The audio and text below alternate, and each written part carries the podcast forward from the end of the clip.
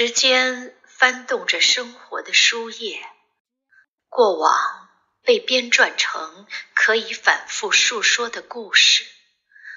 点燃的海洋升不起太阳，在火光与水汽里，我们才仿佛明白生活的真实与玩笑。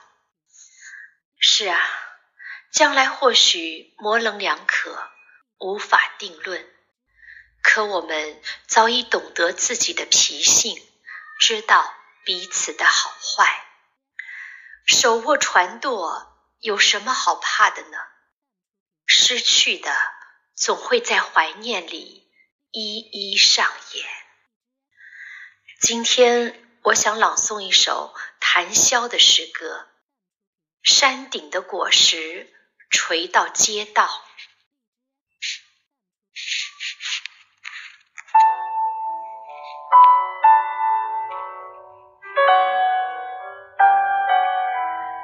我有过勉为其难的生活。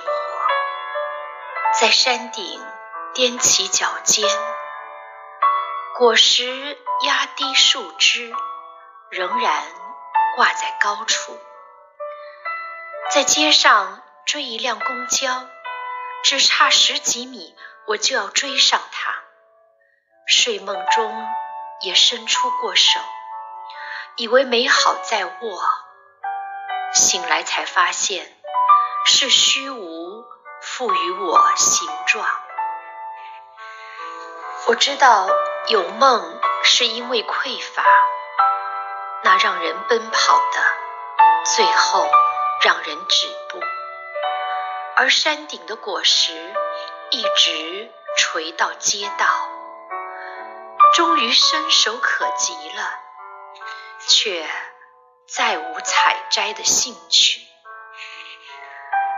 满树的果实啊，眼看是滴露的樱桃，伸手是无常的怀抱。